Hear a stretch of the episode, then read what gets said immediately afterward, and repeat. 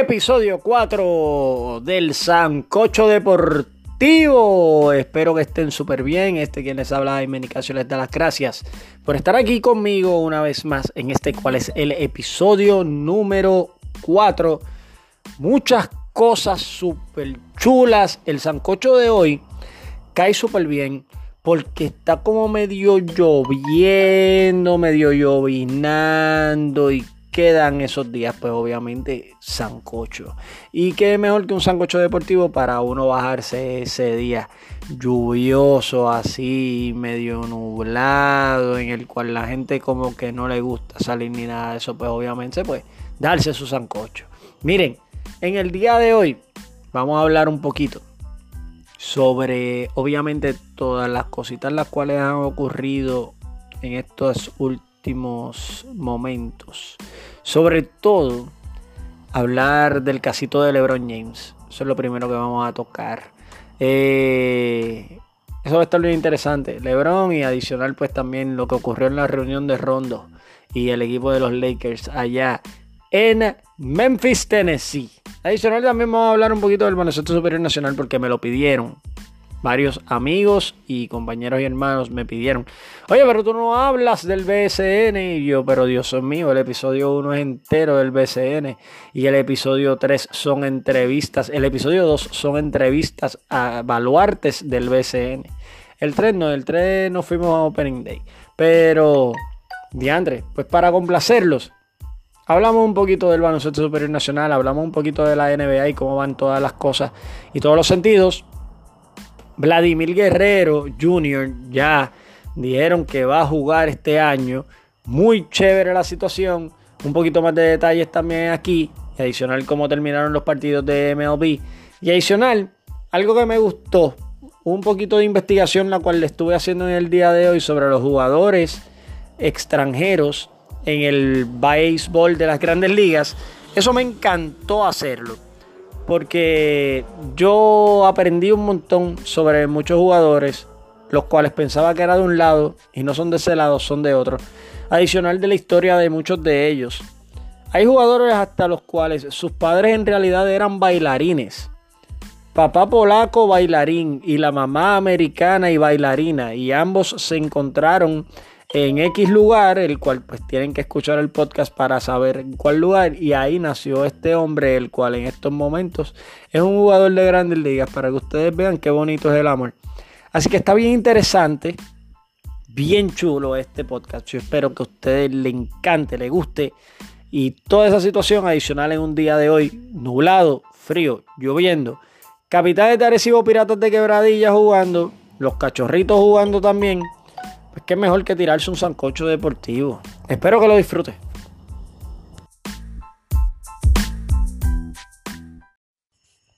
Bueno, comenzamos con el sancocho. Bastante bueno que va a estar en el día de hoy. Y más que está medio lloviendo. Miren, hace aproximadamente una hora, eh, al momento en cual se está grabando este, este podcast, eh, salió un, comunicado del equipo de los Lakers de Los Ángeles en el cual hablan de que LeBron James eh, ya no va a ser parte eh, del equipo durante esta temporada, sino que lo van a mantener sentado en la banca por el resto de la temporada, por el resto pues, de los partidos los cuales le quedan, eh, los cuales son 34 y 42 Estamos hablando de 76, faltarían 6 partidos, como quien dice, para acabarse esta temporada. Eh, es buena decisión del equipo, ya que pues, LeBron tuvo problemas en la ingle. Creo que ahora va a tener mayor tiempo de recuperación. Pero también tenemos que hablar claramente sobre la situación la cual ha sido LeBron James para este equipo, el dolor de cabeza que ha sido la entrada de pues, esta superestrella, LeBron James, a lo que es la NBA, a los Lakers de Los Ángeles, eh, para ser más exactos. Miren, desde el principio que se tocó el tema de un posible cambio de LeBron a Los Ángeles, yo dije que no iba a ser favorable. Se lo digo a mis amigos más cercanos y eso. Y también eh, lo dije en el programa de radio en el cual participaba, el cual tenía hace unos meses atrás. Eh, que por cierto estamos a punto ya de reanudarlo, gracias al Señor. Dije, ese cambio no es favorable y yo veía la convergencia de jugadores novatos o jugadores de segundo, tercer, cuarto año, la cual se estaba haciendo en el equipo de los Lakers, un equipo el cual era para futuro. Y yo pensaba que traer una superestrella de tal envergadura como LeBron James y que acapara tanta atención iba a ser eh, de mal para esos jugadores. Fíjense, no me equivoqué. Ahora, pues el equipo de los Lakers, lamentablemente, con un récord paupérrimo, eliminados ya con 34 y 42, sin chances de poder entrar en la conferencia del oeste. Piensan a un año que viene, el cual quizás esté Anthony Davis. Probablemente estará Anthony Davis con el conjunto. Pero más de lo mismo, mucha espuma y poco chocolate.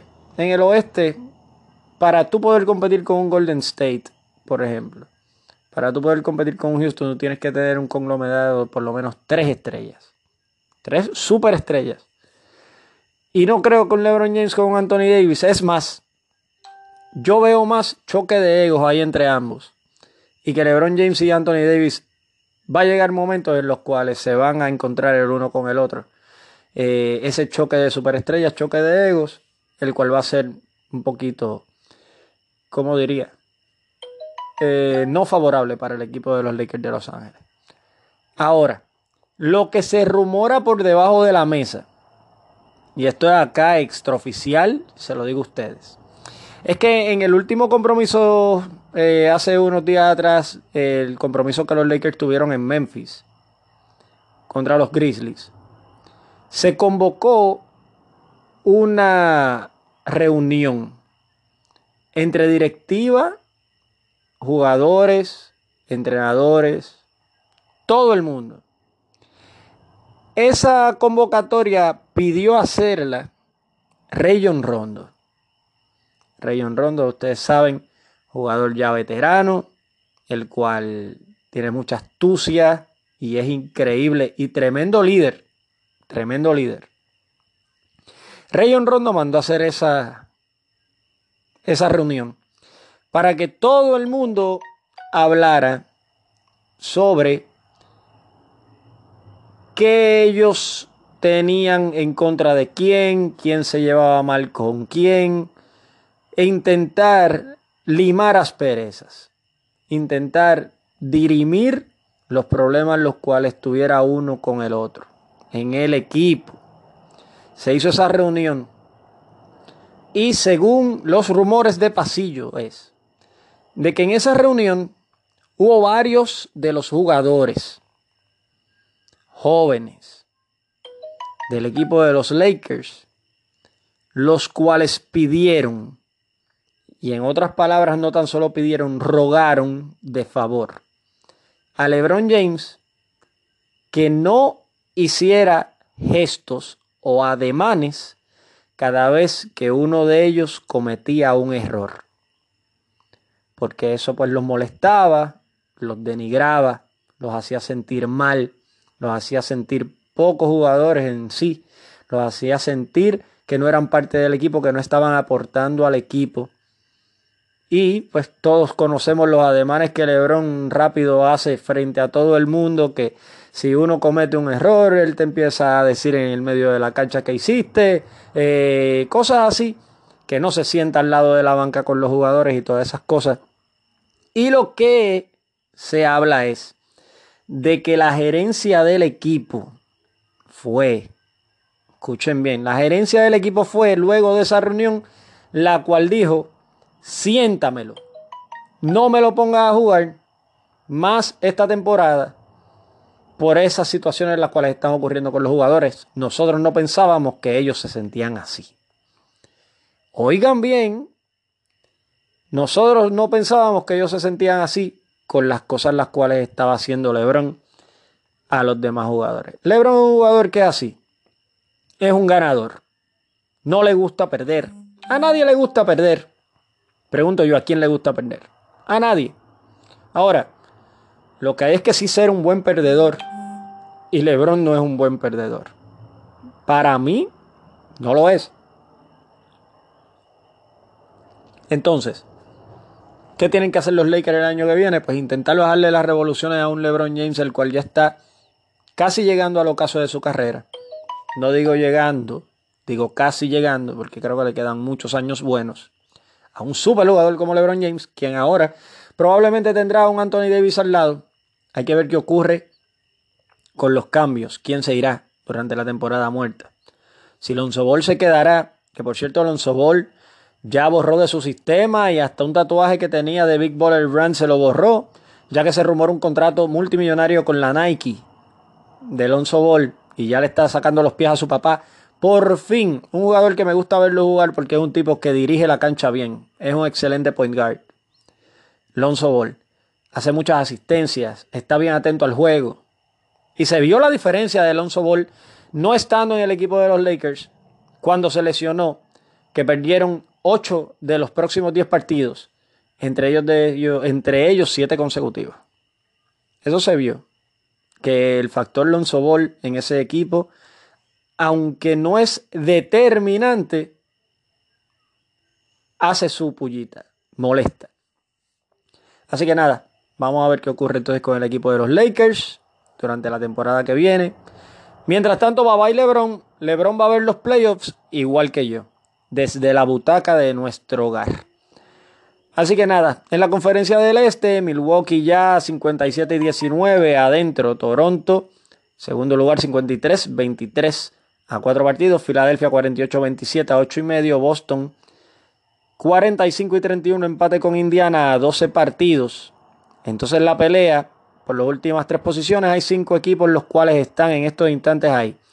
Detroit con 38 y 17. A medio partido de Detroit, Brooklyn jugando para 500, 38 iguales. Uno por debajo de 500, Miami, 37-38. Dos por debajo de 500, Orlando, 37 y 39. Y Charlotte, que es el más feito que se ve, 35 y 40. Está en estos momentos a cuatro partidos de la sexta posición y solamente a dos partidos del octavo lugar. Tensión en el este. ¿Quiénes serán los que entran?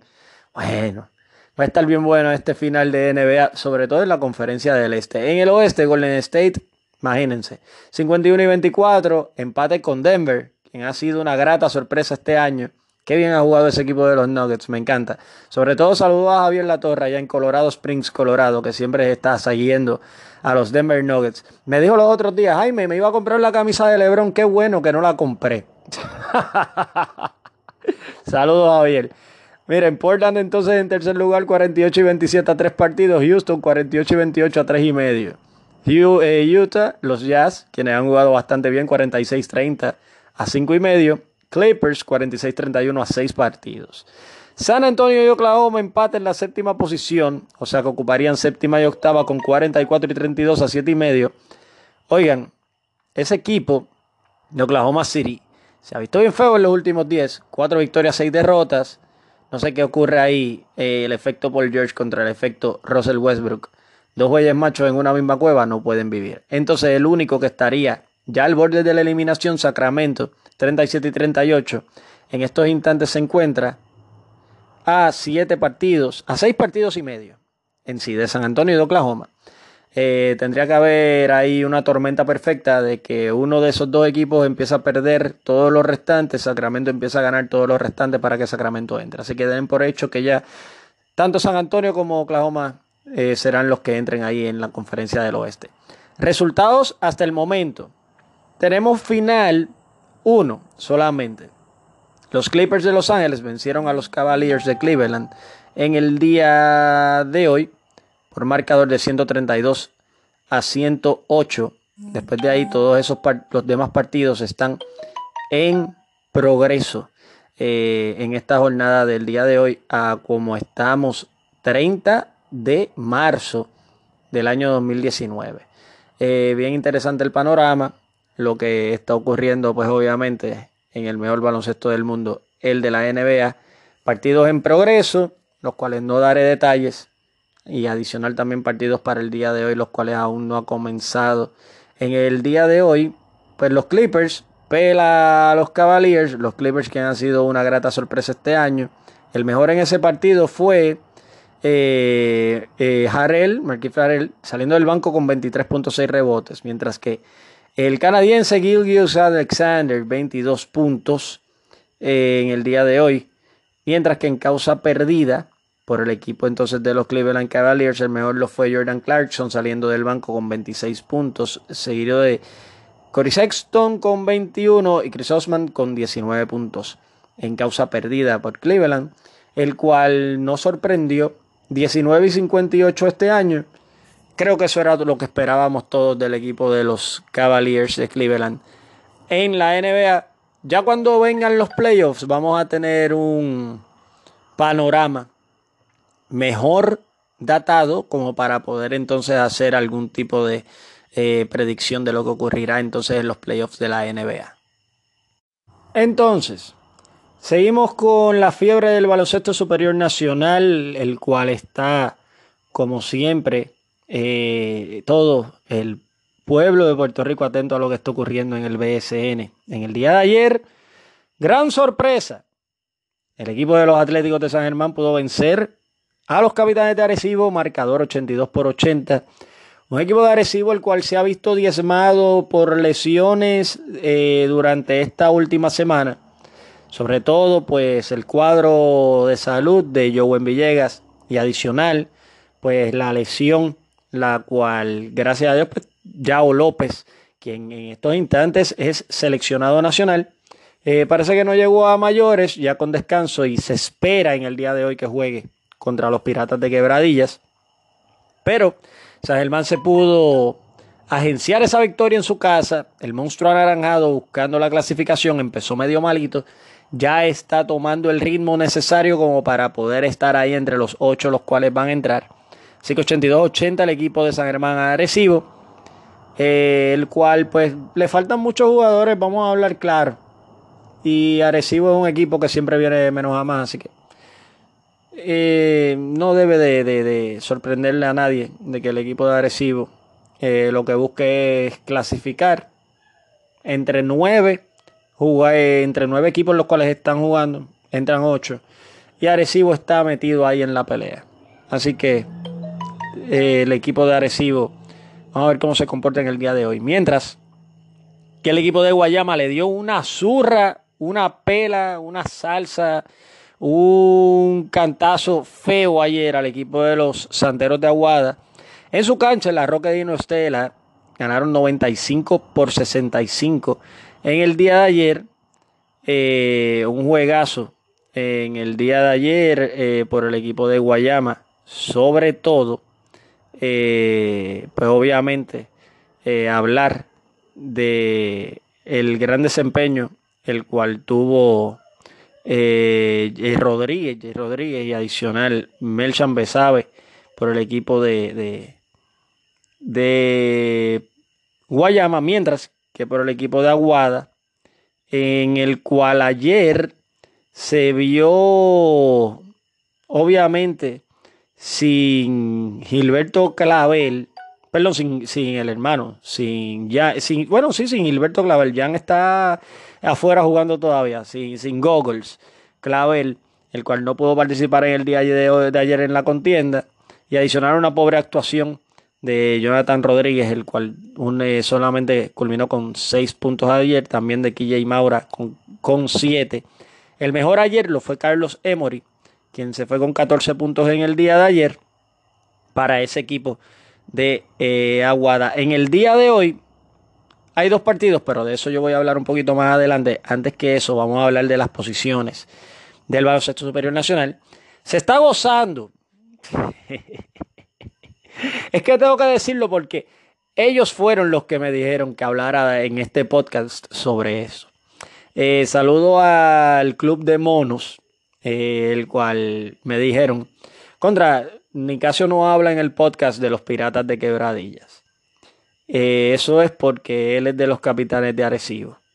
Y les dije, yo voy a hacer un podcast en el día de hoy y voy a hablar de los piratas de quebradillas para que estén complacidos.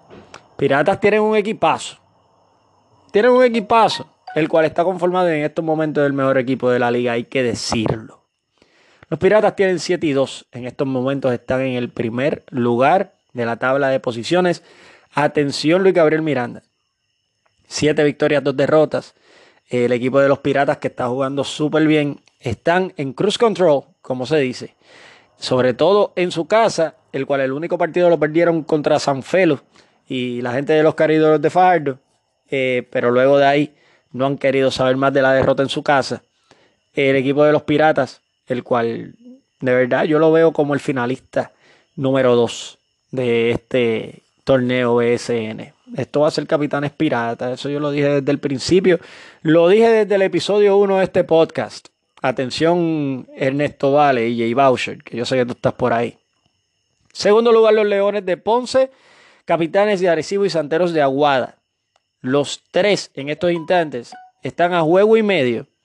¿Por qué los Leones de Ponce estarían en la segunda posición? Obviamente porque tienen menos derrotas que los Capitanes y los Santeros. Los Leones tienen 5 y 3 en estos instantes, mientras que entre Capitanes y Santeros tienen mismo récord de 6 victorias, 4 derrotas.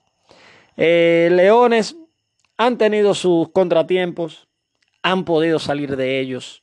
Muy, muy gran dirigencia del amigo gerente general Gabriel Ortiz. Eh, adicional, pues obviamente eh, la familia Misla y Wilhelm Scanen como el capataz principal del equipo de los Leones de Ponce han podido salir del atolladero, el cual fue esa primeras, esas primeras semanas en las cuales ocurrió el caso Arroyo y todo ese lío. Y han podido concentrarse en jugar básquet, que es lo importante en estos instantes. Mientras que, pues, capitanes, los campeones del torneo, poco accidentados, el Revolú, tuvieron que viajar a Argentina, regresaron, todavía no están completos. Ahora Joven Villegas y, y Yao López con las respectivas lesiones adicional. Tenemos que hablar de Trey Gilder, el cual no ha estado jugando bien en estos últimos, en estos últimos partidos. Eh, no sé cuál será la situación con Trey Gilder. Yo le veo un pie en el Aeropuerto Internacional Luis Muñoz Marín, o si no el Rafael Hernández de Aguadilla próximamente. Adicional que los Santeros de Aguada 6 y 4, esperando a Rigoberto que llegue. Va a ser otro equipo, pero por completo cuando llegue Rigoberto Mendoza. Equipos a velar. Entonces, los Brujos jugando para 500, 5 y 5. Están en la quinta posición. Cariduros 4 y 5. Están a tres partidos de la primera posición. En el sexto lugar, una mala racha que tienen los cariduros. Cuatro derrotas consecutivas. Se le habrá acabado la, magia Felo o se la, habrán acabado los chavos. No sé, juzgue usted. Vaqueros de Bayamón, Indios de Mayagüez, empate en la séptima posición, tres victorias, seis derrotas en estos momentos a cuatro. Bien cerquita de ellos los Atléticos de San Germán con cuatro victorias, ocho derrotas a cuatro y medio. Solamente a medio partido de la clasificación, así que está bien cerrado esto. Luego de haberse jugado nueve partidos, diez algunos, nueve otros. Otros tienen doce como San Germán. Recuerden que esto es de 36 partidos, podemos decir que estamos al primer tercio de lo que es la jornada del BCN, la jornada regular. Seguimos entonces con el béisbol de las grandes ligas. Eh, muchas cosas las cuales están pasando eh, en este inicio, este fin de semana de inicio eh, del Opening Day Weekend del equipo, pues obviamente de las grandes ligas. Pues hablarles obviamente del caso de Carlos Correa, el cual en el día de hoy, pues no volvió a participar. Eh, no está en el lineup del equipo de los Astros contra los Rays en el Tropicana Field en el día de hoy. Lamentablemente por tercer partido consecutivo para Carlos Correa, que tiene todavía dolencias en el cuello. Adicional también, noticia a la cual es de ayer, pues se supo que Cory Kanivel, el relevista del equipo de Milwaukee, no va a estar eh, durante toda esta temporada, ya que se va a someter a una cirugía a tomillón el derecho de 27 años, el cual tuvo el año pasado 4 y 3, 16 salvados, 3.58 en 57 partidos la temporada pasada. Un duro golpe eh, para el relevo, sobre todo el relevo corto del equipo de los cerveceros de Milwaukee. Adicional, pues obviamente, hablar también del dominicano Vladimir Guerrero Jr., quien esta tarde se habló, eh, dijo el presidente del equipo de Toronto, Mark Shapiro, de que va a estar desde que se recupere en el equipo de Toronto. Recuerden que se estaba hablando de que no iba a estar este año con el equipo de Toronto, que lo iban a subir en el otro roster cuando se ampliara, debido pues obviamente a quitarle tiempo de servicio en grandes ligas para que entonces fuera agente libre más adelante. Recuerden que Vladimir Guerrero Jr. lo que tiene son 19 años en estos instantes todavía, casi 20. Bueno, ya tiene 20, ya él cumplió 20. Pero entonces imagínense, ya teniéndolo con servicio en grandes ligas, significa que a los 25 años ya fuera un agente libre y pudiera conseguir un contrato que ya los estamos viendo de 400 millones, pues imagínense allá en ese revolú. Quizás los veremos dentro de 5 o 6 años de 500 y 600 millones. Y cuidado, eh, Vladimir Guerrero Jr., pues como todos saben, pues hijo de Vladimir Guerrero. Según MLB Pipeline, es el prospecto número uno eh, de las grandes ligas. El tipo es un animal, tercera base, probado, un poco sobrepeso, pero bien alto. Él batió en ligas menores en el 2017 323 en el 2018 381, el on base 437 y el slogan 636 entre AA y AAA del equipo de Toronto. En estos momentos está resentido eh, de una lesión. Ellos están esperando entonces a que ya esté listo para subir. Eh, eh, pues obviamente Vladimir Guerrero Jr. va a ser una sensación verlo. Oigan, ¿saben que los cuatro mejores prospectos según MLB Pipeline, ahora ya que Vladimir se habla del, de la entrada de él una vez salga de lesión, los cuatro primeros son dominicanos, los cuatro. Ya de los cuatro, el número dos, el número tres y el número cuatro están jugando en grandes ligas y ya lo estamos viendo. Miren, el número dos es Eloy Jiménez el cual lo pueden ver acción luego de haber hecho ese supercontrato del cual hablamos en el episodio 2 eh, de 77 millones de dólares, pues está jugando desde el primer día con el equipo de los White Sox de Chicago. El número, eh, perdón, el número 3, el número 3 es Eloy Jiménez. El número 2 lo es Fernando Tatis Jr., quien también lo vemos desde el primer día jugando con el equipo de los Padres de San Diego. Así que ahí me equivoqué, disculpen. Número 2, Fernando Tatis Jr., número 3, eh, pues Eloy Jiménez. Y entonces el número 4 la sacó en el día de hoy en el partido de los Mets de Nueva York y los Nacionales de Washington. Se llama Víctor Robles, el chamaquito, quien también tiene 20 años, oriundo de Santo Domingo Este, en la República Dominicana. Promete mucho. Todavía le falta eh, un poquito de, masa muscular, que se ve muy niño todavía, como que muy enclenque, hacía los Jaime Nicasio, el que les prescribe. Pero, eh, ya hablando en, serio, eh, el muchacho tiene una fuerza descomunal, lo, lo, dio a demostrar en el día de hoy. Es el prospecto número 4 según MLB Pipeline. Así que los cuatro los vamos a poder ver eh, jugar. Ya tres de ellos los estás viendo. Vladimir Guerrero Jr. entonces en el momento en el cual esté listo, ya luego de la lesión, pues lo podremos ver participar de lo que es el béisbol de las grandes ligas con los azulejos de Toronto, los cuales esperan también subir próximamente al hijo de ese gran slugger del equipo de los Rockies de Colorado, Dante Bichette. El hijo se llama Bo Bichette, que lo más probable será eh, estará ahí entre la primera base y el bateador designado del equipo de Toronto. Hay que ver qué ocurre ahí es un problema bonito, el cual tiene el dirigente puertorriqueño de, de, oriundo de Florida, Puerto Rico, Charlie Montoyo, el cual tiene tanto talento joven y tanto talento bueno, pero no sabe dónde colocarlo. Así cualquiera,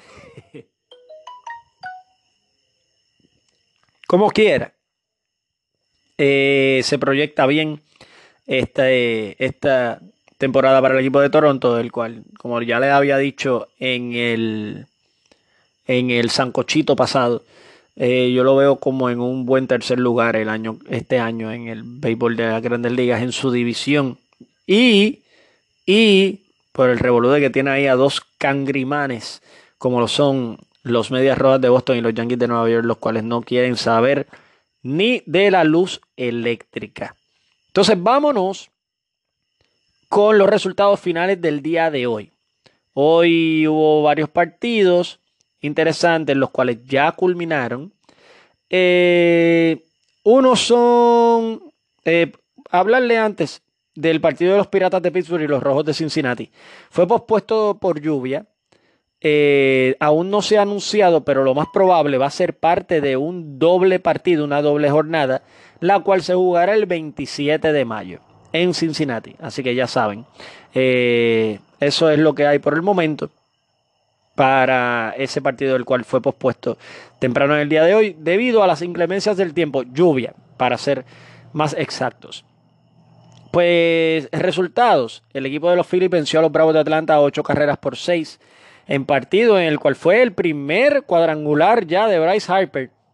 Está empezando a generar dinero, bueno, que ya está generando dinero el señor Bryce Harper para el equipo de pues de los Philadelphia Phillies. También Michael Franco la sacó en el día de hoy.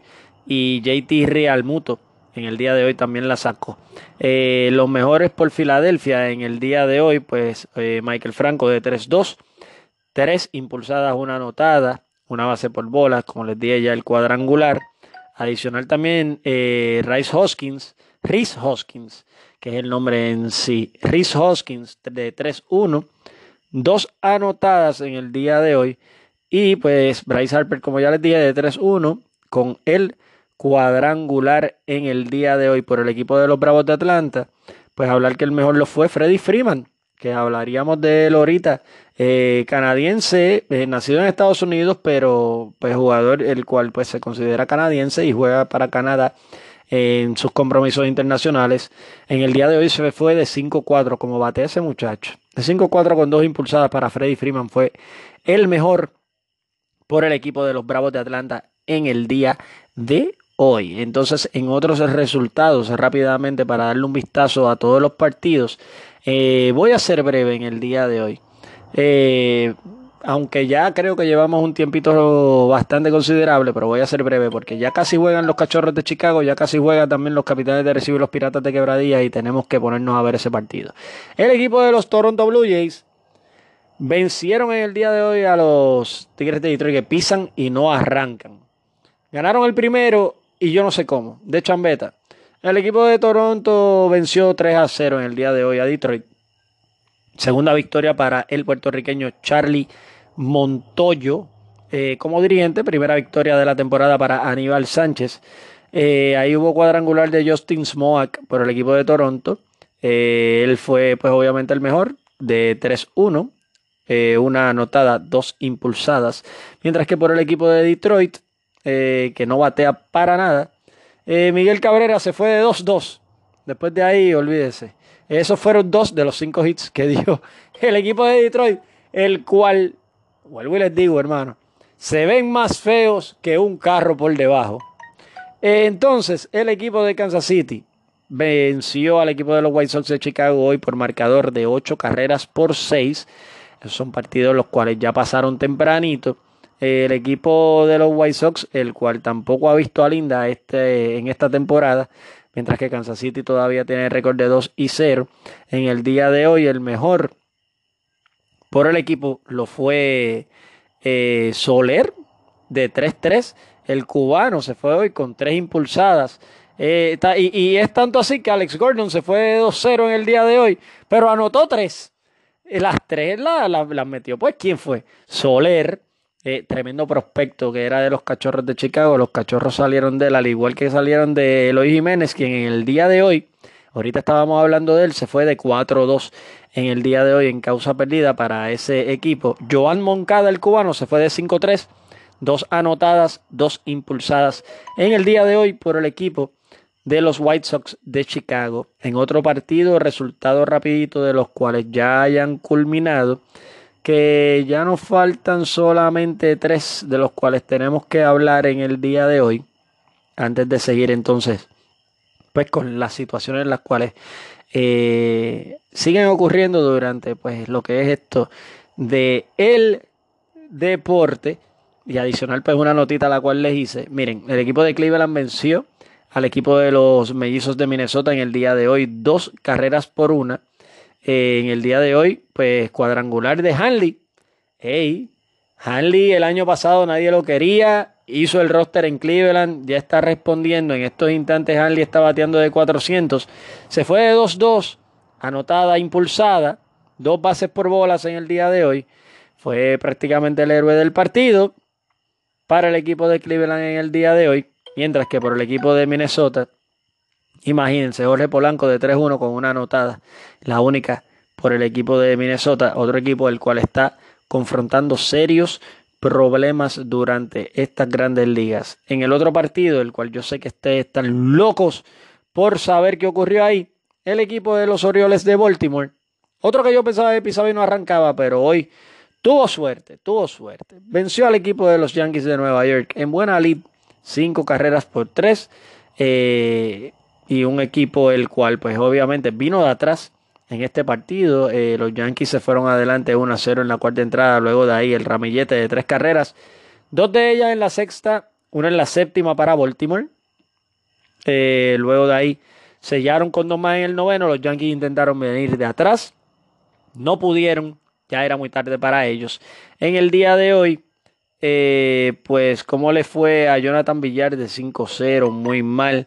Smith se fue de 4-2 con una eh, carrera impulsada por el equipo de Baltimore, mientras que por allá, por los Yankees, pues el Tulo la sacó hoy, Tritulowitzki se fue de 2-1, cuadrangular, su primero de la campaña, mientras que Gleyber Torres, otro super refuerzo de 4-2 con una carrera anotada en el día de hoy por los Yankees de Nueva York, quienes ahora tienen récord de 1 y 1.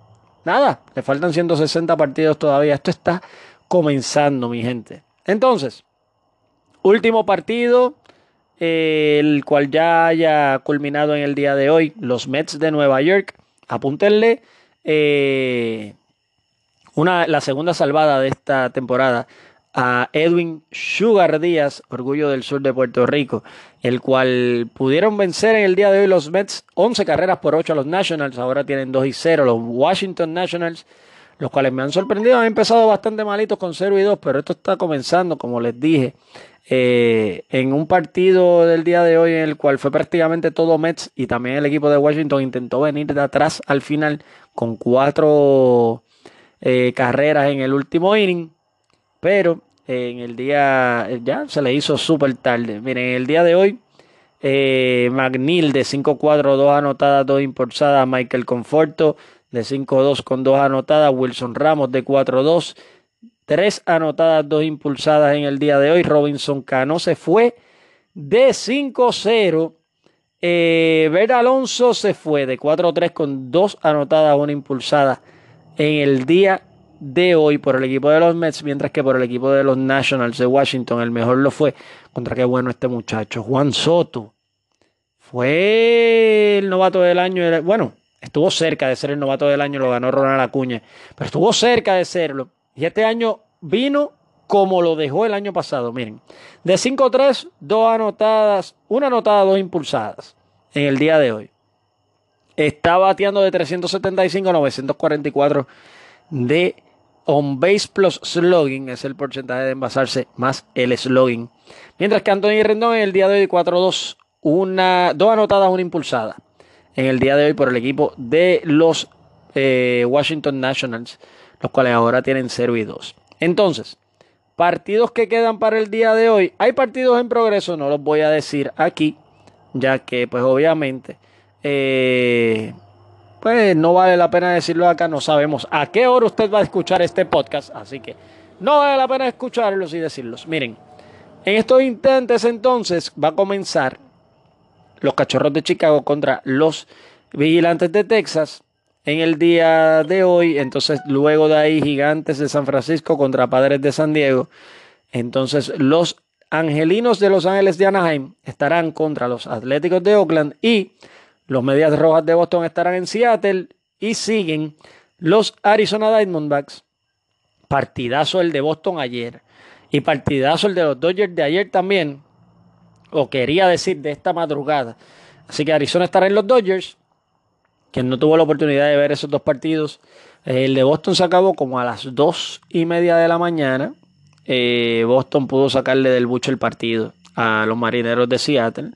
Mientras que el de los Dodgers eh, y Arizona, Arizona pudo ganarlo en la entrada número decimotercera por marcador de 5 a 4, en partido en el cual se registró un récord nuevo de tiempo eh, por de tiempo de juego en el Dodger Stadium de Los Ángeles, partido más largo en la historia del Dodger Stadium, para un total de 6 horas y 5 minutos. Fue como a las 4 de la mañana que se acabó, por eso estoy un poco soñoliento aún. Así que eso es todo por el momento para las grandes ligas del béisbol. Pero vamos a hablar un poquito sobre los jugadores extranjeros. Eh, estaba leyendo un artículo sobre los jugadores extranjeros y me interesó mucho compartirles las nacionalidades de algunos de ellos, los cuales quizás ustedes no saben y creo que les resultará interesante esto de lo cual vamos a hablar en, en unos instantes. Bueno, pues como les decía, eh, estuve leyendo un artículo bien interesante eh, de prensa asociada sobre el porcentaje de jugadores extranjeros los cuales hay en el béisbol de las grandes ligas en esta temporada. Miren, de 882 jugadores que hay en el béisbol de las grandes ligas, 251 de ellos son eh, de otra nacionalidad. Eso representa el 28.5% de los jugadores. O sea, más de una cuarta de los jugadores en grandes ligas son de otras nacionalidades. No es eh, la más que se haya hecho, ya que eh, en el año pasado fueron un 29% y el año en el cual más jugadores ha habido extranjeros fue el año 2017, en el cual hubo eh, el 29.8% de ellos eran jugadores extranjeros. de estos 251 tampoco es lo más, lo cual ha habido. El año pasado hubo 254, pero el mayor fue también el 2017 en el cual hubo 259 jugadores. ¿Cómo se desglosan estos? Dominicanos hay 102 jugadores. De esos 102 jugadores, 90 están jugando en estos instantes. Hay 12 en la lista de lesionados, lo cual compone el 11.6% de todos los jugadores de grandes ligas. Superando, eh, no superando, al contrario. Bueno, sí superando lo que es la cantidad de jugadores dominicanos los cuales ha habido en grandes ligas, que fue el año pasado que hubo 99.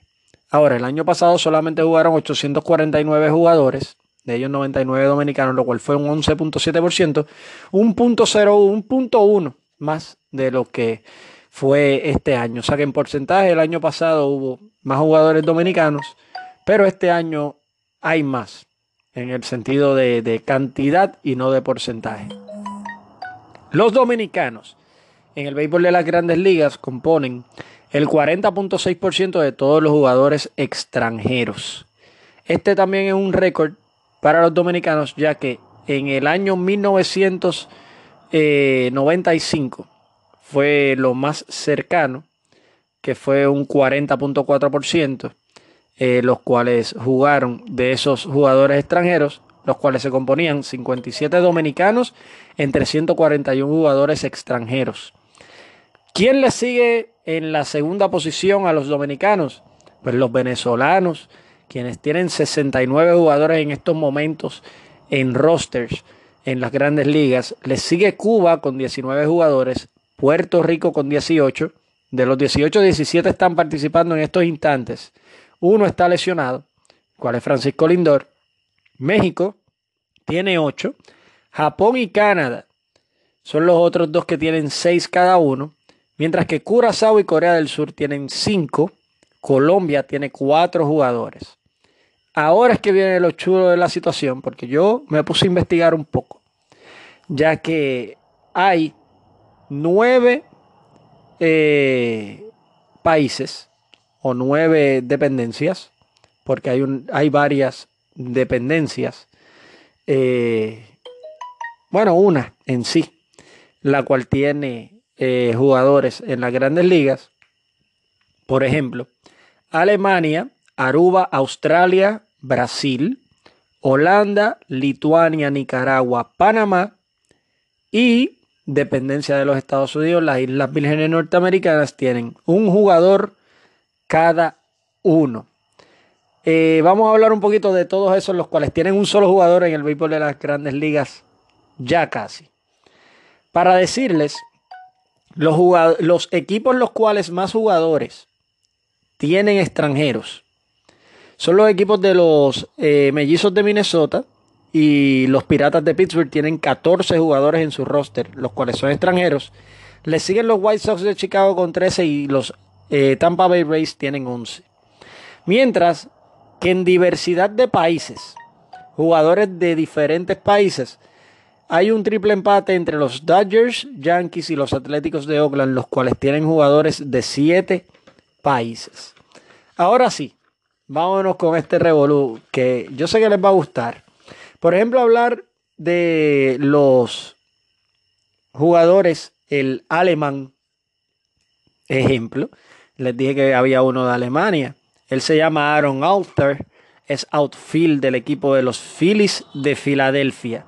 Ese hombre, Altul Arthur, en realidad el papá es alemán. Eh, su papá, por cierto, se llamaba Frank Alter y jugó del Kaiserslautern en el fútbol alemán. Y su mamá es de Baltimore, era militar. Y entonces allá, pues se juntaron, tuvieron Aaron Alter. Luego, a los seis años, Alter pasa a vivir en los Estados Unidos, pero entonces tiene la nacionalidad alemana. Y en estos instantes está jugando de outfield del equipo de los Phillies de Filadelfia. También entonces, hablar, eh, antes de él también, eh, estuvo Max Kepler, quien en estos instantes es agente libre. Eh, outfield jugó con Minnesota. él fue nacido en Berlín, pero de padre polaco. Y la mamá entonces es de San Antonio, Texas. la mamá y el papá ambos eran bailarines clásicos. Y se juntaron en Alemania, se conocieron en Alemania, eh, en, después practicando la danza clásica. Y ahí tuvieron a su hijo Max Kepler, el cual salió beisbolista y en estos instantes de outfield del equipo de los mellizos de Minnesota. Para que ustedes vean las cosas de la vida. Miren, en estos instantes de Curazao solamente hay uno de Curazao hay solamente uno, el cual es el shortstop del equipo de Boston, Sander Bogarts. Eh, no es de Curazao, él es de Aruba, para hablar más claro, él es de Aruba. Sander Bogarts es el único jugador de Aruba el cual está en estos instantes jugando. Es el quinto arubense en estar participando en el béisbol de las grandes ligas, siendo los otros pues el bien conocido pitcher Sidney Ponson, también estuvo Calvin Maduro, Jim Kingsley y Radames Dailkov, los cuales fueron los otros jugadores de Aruba.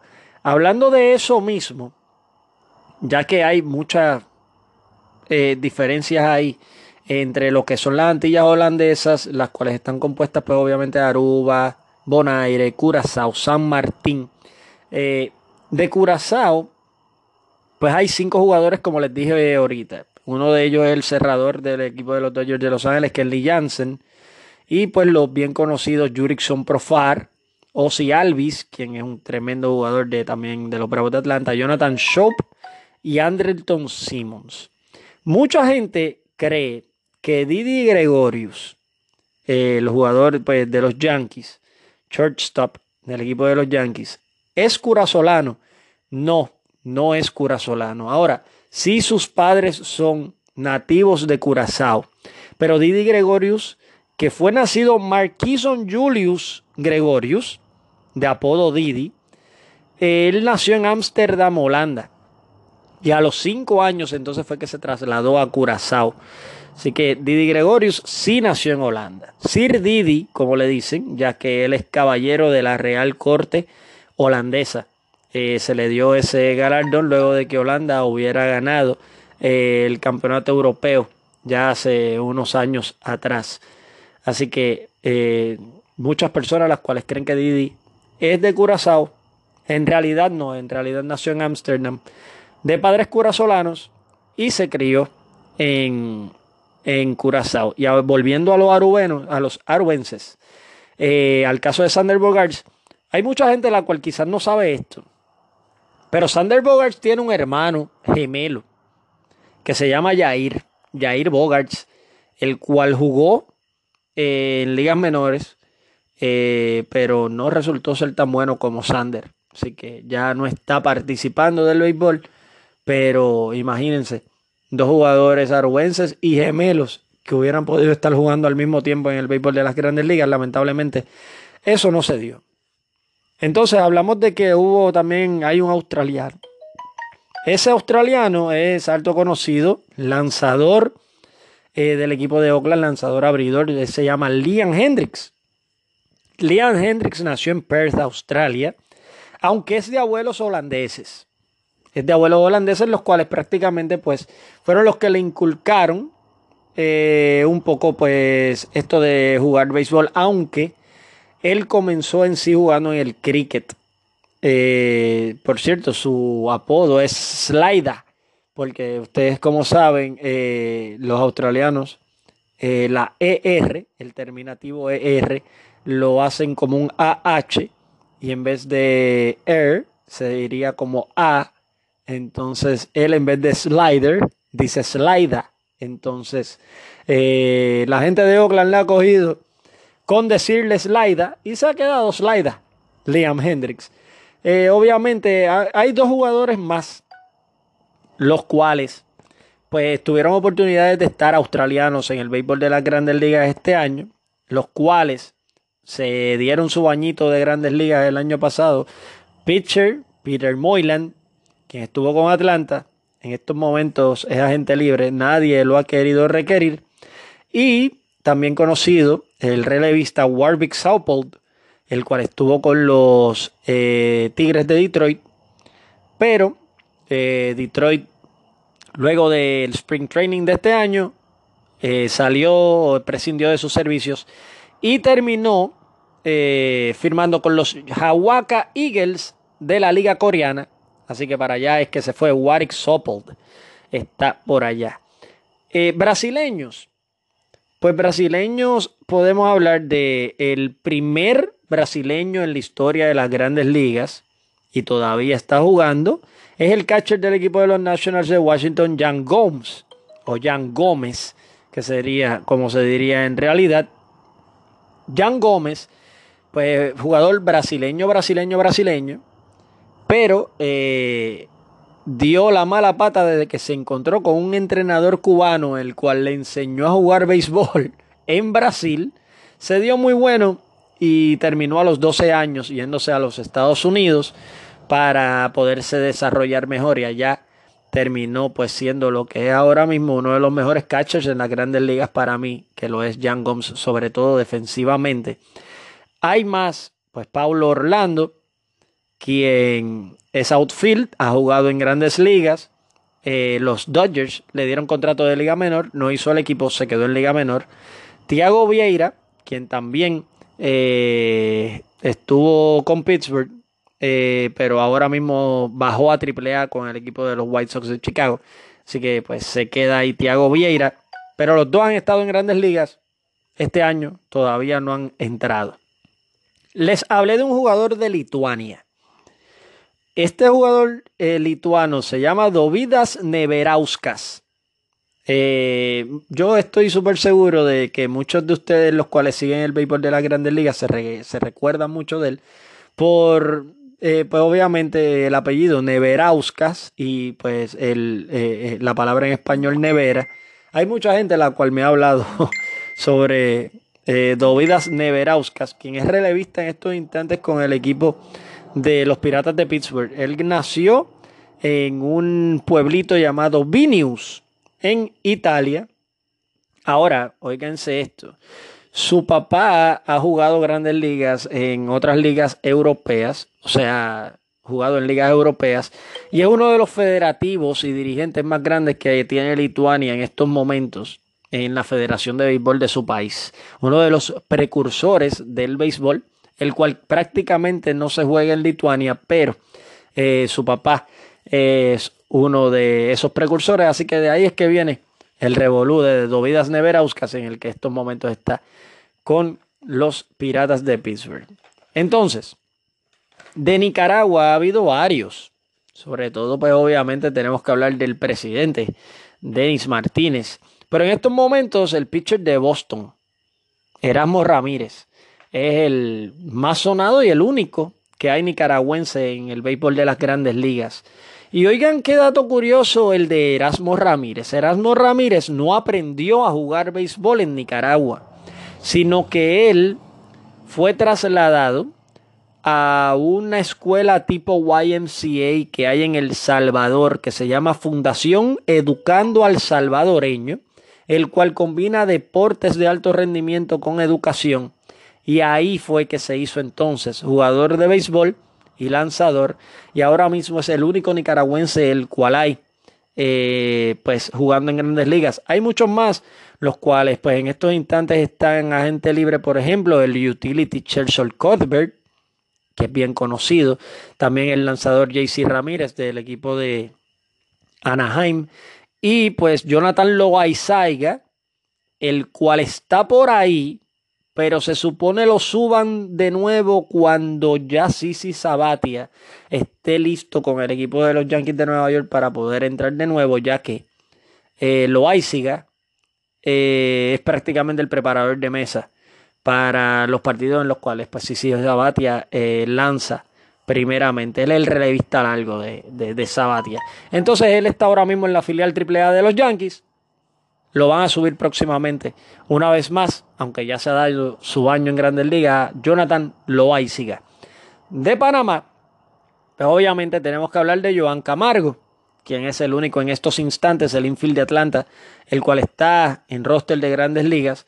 Otros como Randall Delgado, Jaime Barría, entre otros, los cuales pues han tenido problemas, han tenido que bajar a ligas menores, otros están, pues obviamente en la agencia libre todavía no han podido conseguir contrato.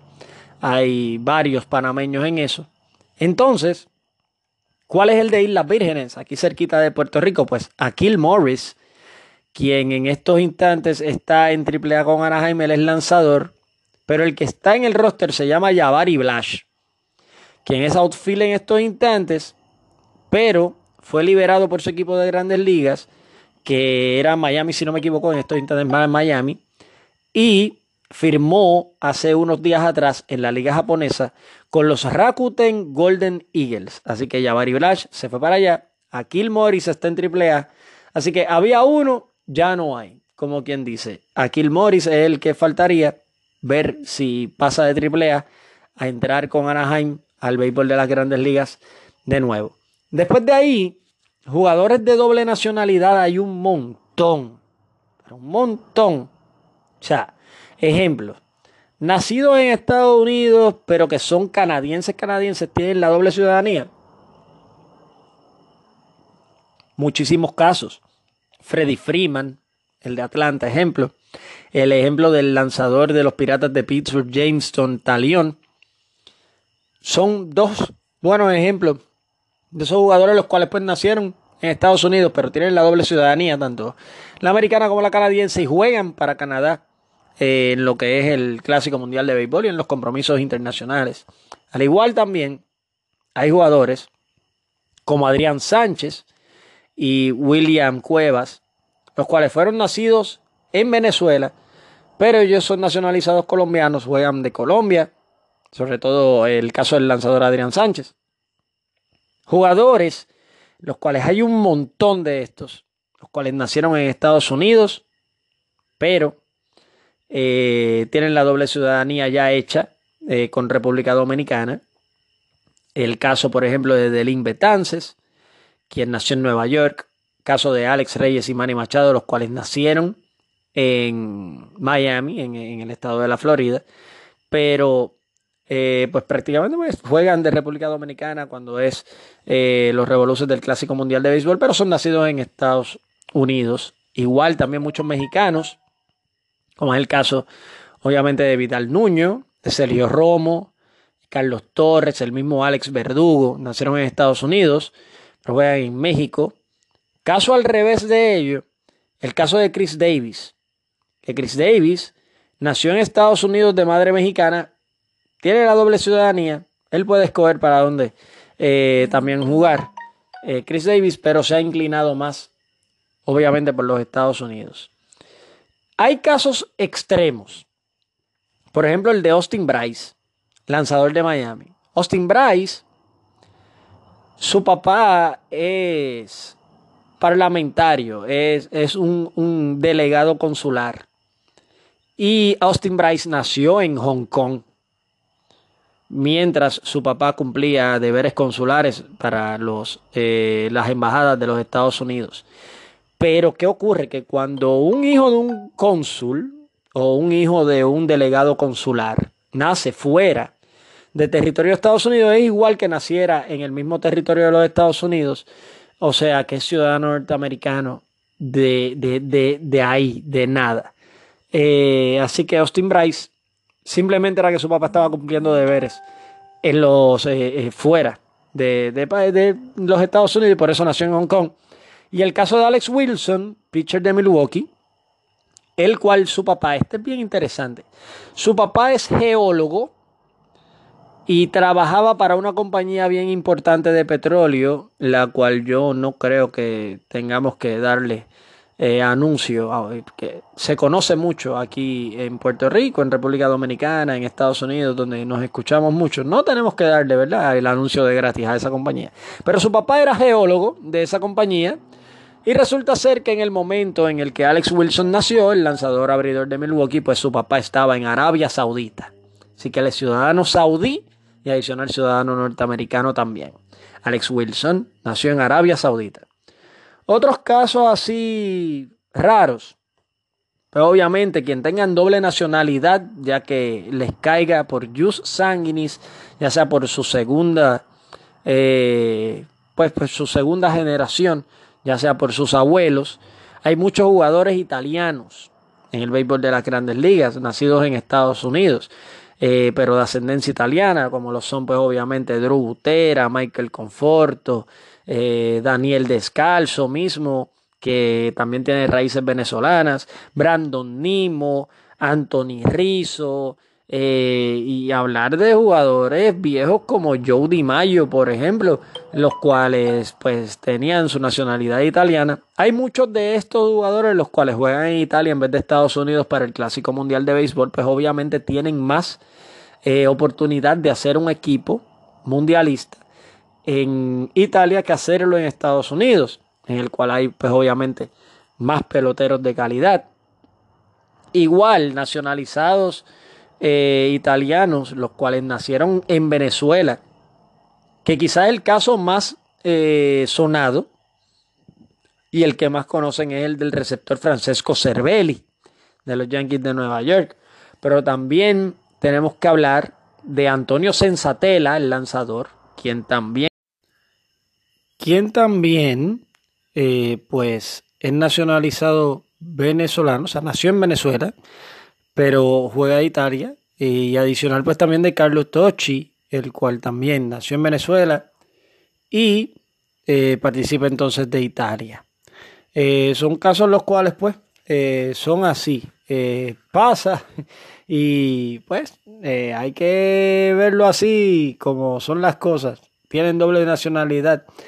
Hay dos casos bien interesantes también, eh, los cuales no salen como españoles dentro, pues obviamente, del de el artículo de prensa asociada, pero lo son, ya que sus madres, pues, eh, viven en España y se nacionalizaron españolas y los pidieron eh, a corta edad y pues son nacionalizados españoles. Por ejemplo, el caso de Rainer Cruz, quien es nacido en República Dominicana y sale dentro de los dominicanos, y también el de Luis Guilherme, el cual nació en Venezuela. Luis Guilherme eh, nació en Venezuela, pero ambos, entonces, pues obviamente también tienen la doble ciudadanía y tienen la salvedad de poder jugar tanto con su país de origen como para el país el cual eh, pues tienen de escogencia, el cual es pues la madre patria España.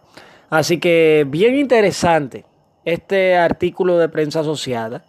Yo quisiera, eh, si me, se me quedó uno, no sé, eh, busquen, yo hice mi research y creo que está bastante bien hecho, pero como quiera, el cual usted crea o toda esa situación, usted me tira eh, por aquí mismo, por mis redes sociales.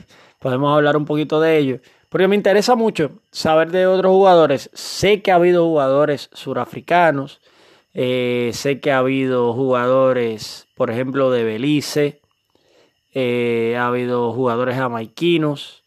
Está el caso de este muchacho, el cual lanza para Atlanta, el cual muchas personas creen que es haitiano no es haitiano, nació en, Florida, en Miami, eh, pero a corta edad sí regresó a eh, Haití y luego de ahí, en su preadolescencia, regresó al estado de Florida a vivir. Se me escapa el nombre de él en estos instantes, pero lo voy a buscar. Pero hay muchos casos bien, bien, bien raros, bien raros sobre todo de dominicanos y de puertorriqueños. Eh, por ejemplo, el caso de Jorge Posada, que sabemos que eh, tiene raíces tanto cubanas como dominicanas, aunque nació aquí en Puerto Rico. Eh, casos bien extremos de otros jugadores, los cuales también pues, tienen ascendencia de otros países.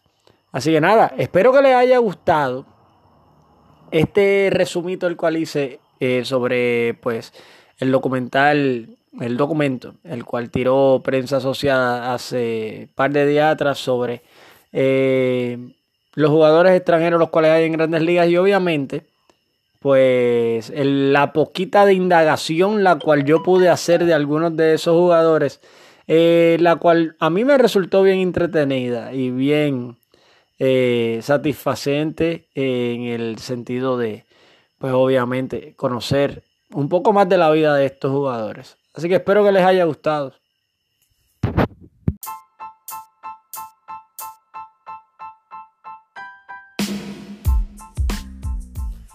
Bueno, mi gente, ahí lo tienen. Este fue el Sancocho Deportivo, episodio 4. En estos instantes deben de estar ya en cancha los Piratas de Quebradillas contra los Capitanes de Arecibo en la Manuel Petacaína. No tengo en estos momentos conocimiento de cómo va ese encuentro. Imagino que pues obviamente es un partido de muchas emociones y bien reñido entre los eternos rivales. Yo me imagino que en el próximo Sancocho vamos a tener que estar hablando de esto y sobre qué ocurrió en ese partido. Adicional a ello, pues obviamente hablar de todo lo ocurrido en la recta final del baloncesto de la NBA. Contra también tenemos que hablar un poquito del Elite 8 que ya en estos instantes ya casi viene lo que es el Final Four y todas las cosas. Vamos a saber ya quién es el campeón. No hablamos de Zion Williamson, que ha estado dos veces a punto de eliminarse, pero las dos veces ha resarcido y también de la derrota de North Carolina en el día de ayer, pero nada, eh, vamos a tener tiempo de poder hablar un poquito del baloncesto colegial y también vamos a tener un tiempito de poder hablar sobre los próximos draft picks en la NBA, pero eso será en el próximo Sancocho. Adicional a ello, pues también eh, decirles, eh, antes que nada, muchísimas gracias por estar en sintonía con este proyecto. En realidad, la aceptación ha sido muy buena, eh, muy grande.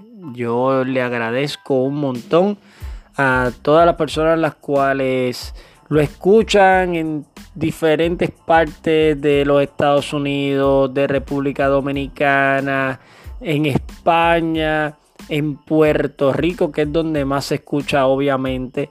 Yo les quiero dar las gracias por eh, escuchar el sancocho, compartir el sancocho. Recuerden que hay sancocho para todos, así que lo pueden compartir con todos sus amigos, escuchen las loqueras de este tipo, el cual en realidad les intenta llevar un material de calidad eh, y que sea del disfrute de todos ustedes. Miren, el sancocho deportivo, pues obviamente, eh, ya este es el último sancocho de marzo, así que yo los espero en abril. Pero recuerden que el Sancocho Deportivo lo pueden encontrar adicional de en esta plataforma Anchor. También lo puedes encontrar en las plataformas de Pocket Cast, de Stitcher, Breaker, Google Podcasts, Radio Public, que es la Radio Public, es la que está en archivo de la Universidad de Harvard. Y, oye, hasta en Harvard estamos, qué cosa más brutal. ¿eh? Y adicional, también nos puedes conseguir en Spotify. Eh, que es una de las más grandes del mundo y de las de mayor alcance en el mundo. Eh, por cierto, ya se está notando de que más personas están escuchando el Sancocho mediante Spotify eh, y adicional a ello, pues obviamente pues estamos llegando a muchas más personas y en otras partes del mundo que de verdad me he quedado impresionado con el alcance. Hay algunas las cuales todavía pues no estamos en ellas, como es Apple Podcast, como es iTunes, como es Tuning Radio, pero yo espero que pronto sí. Ellos se lo pierden. No comen sancocho hoy, ni picante ni nada. ¡Ja, Pero nada, yo espero que pronto ya nos den la aprobación en esas diferentes aplicaciones y que también todo el mundo las pueda escuchar también mucho más cómodamente en sus iPhones. Eh, yo tengo Android, eh, yo pues no sé, allá ustedes los ricos que tienen iPhone, pues que lo escuchen en su iPhone más cómodamente, tanto en eh, iTunes y adicional a ello en Apple Podcasts. Y pues la gente que le encanta el Tuning Radio, que en estos instantes es una de las más escuchadas a nivel mundial en lo que es emisoras de radio. Esperamos ya que próximamente tengamos la aprobación de Tuning Radio. Eh, vamos a intentar hacer el sancocho más a menudo porque en realidad esto me está tripeando. En serio que sí. Y vamos a hablar sobre pues todas esas cositas. Vamos a tener pendiente entonces NCAA. Vamos a ver el final de la NBA cómo va. Vamos a hablar del juego de quebradillas y agresivo del día de hoy. Vamos a hablar un poquito de pues, cómo va el béisbol de la Grandes Ligas. Vamos a ver si podemos tirarle un poquito de la pelota dominguera la doblea. Vamos a hablar un poquito de pues, todo lo que aparezca. ¡Ah! Los fanáticos de Fórmula 1. A mí me encanta la Fórmula 1 y hoy es el Gran Premio de Bahrein. Bueno, hoy no, mañana, eh, pero bien, bien de madrugada. Eh, así que estaremos bien pendientes a eso para poder entonces también llevarles todo lo que es el Gran Premio de Bahrein. Eh, por cierto, en el día de hoy el que entró en la pole position fue Charles Leclerc con Ferrari. Eh, así que estamos súper emocionados nosotros los ferraristas de que Charles Leclerc hizo el pole position y Ferrari comienza 1 y 2 por encima de los Mercedes-Benz. Así que a tu y Mercedes, ahí viene el toro roso, ahí viene eh, la maquinaria roja, eh, viene Forza Ferrari. Mission Win All. Así que nada, eh, yo espero que les haya encantado este podcast. Recuerden seguirme en las redes sociales. En Facebook me buscan como Jaime Rafael Nicasio. Tanto en Twitter como en Instagram estoy como arroba Jaime R. Nicasio. Todo corridito y en letras chiquitas, Jaime R. Nicasio. Así que muchísimas gracias. Pasen tremendo día en el día de hoy o cuando puedan escuchar este podcast. Recuerden darme feedback por las redes sociales para saber que lo están escuchando. Tírenme fotos de donde lo están escuchando y videos y todas esas cosas que yo siempre las subo a las redes sociales. Así que muchísimas gracias por escuchar el Sancocho, episodio 4. Este fue Jaime Nicasio. Muchísimas gracias. Bye bye.